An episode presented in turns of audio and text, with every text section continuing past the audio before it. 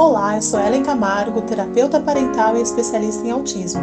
E eu convido você, mãe, você, pai, a se tornar parte da equipe multidisciplinar que trata o seu filho. Muitas mães me perguntam se seus filhos serão independentes no futuro. E eu sempre respondo: depende. Depende de você. Toda criança é capaz de desenvolver mesmo em um transtorno. Tudo vai depender do tratamento que ela está recebendo. E a casa é o maior ambiente terapêutico que existe. Não há consultório, clínica ou sala sensorial tão importante quanto a própria casa da criança. É em casa que ela deve se sentir segura. É em casa que ela deve aprender respeito, controle emocional, higiene pessoal e a amar. A casa de uma criança com transtorno do neurodesenvolvimento deve ser terapêutica. Mas como uma casa terapêutica? Estudos realizados no Brasil e no exterior apontam que os fatores ambientais têm influência direta nos comportamentos e no desenvolvimento das crianças. Um ambiente nocivo e uma predisposição genética podem desencadear doenças, problemas físicos e mentais durante toda a vida dela.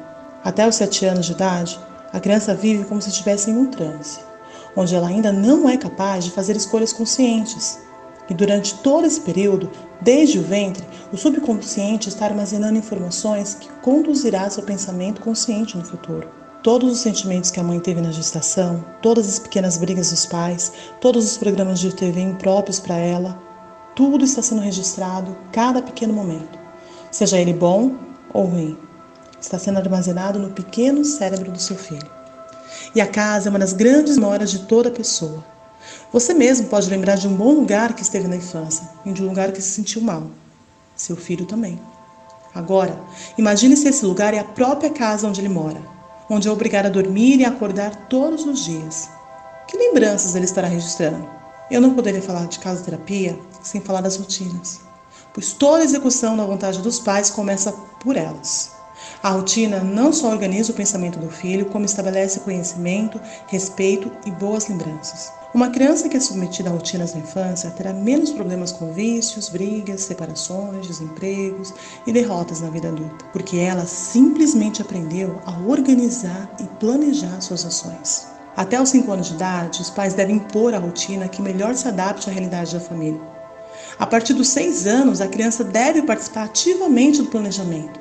Ela deve conhecer os processos que envolvem a criação da rotina e por que elas são tão importantes. Não adianta dizer o que fazer. A rotina deve ser escrita e exposta. Cada integrante da família deve ter bem claro quais são os passos que formam um dia, uma semana, um mês e um ano. É através das anotações da rotina que nós podemos identificar problemas ocultos e sinais de alerta, corrigir comportamentos, incentivar o respeito, a concentração e a paciência. Muitas mães me dizem: meu filho vive irritado, ele chora sem motivo, briga com os irmãos e não me obedece. Quando eu pergunto qual é a rotina da criança, quase sempre é a mesma resposta. Ela não tem rotina, ela não gosta de rotina. Uma criança não sabe o que é uma rotina, ela nem tem que gostar, mas ela precisa de uma. Não saber o que fazer causa tanta ansiedade em seu filho quanto em você. Além disso, para que nossa memória a longo prazo armazene informações, elas precisam estar organizadas.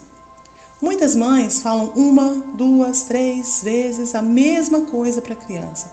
E quando ela pergunta pela quarta vez, a mãe perde a paciência, a criança fica sem resposta, a atitude da mãe estimula o hormônio do estresse, gerando ansiedade irritabilidade na criança, que faz a mãe perder mais ainda a paciência. É um ciclo sem fim, quando tudo poderia ser resolvido com passos simples.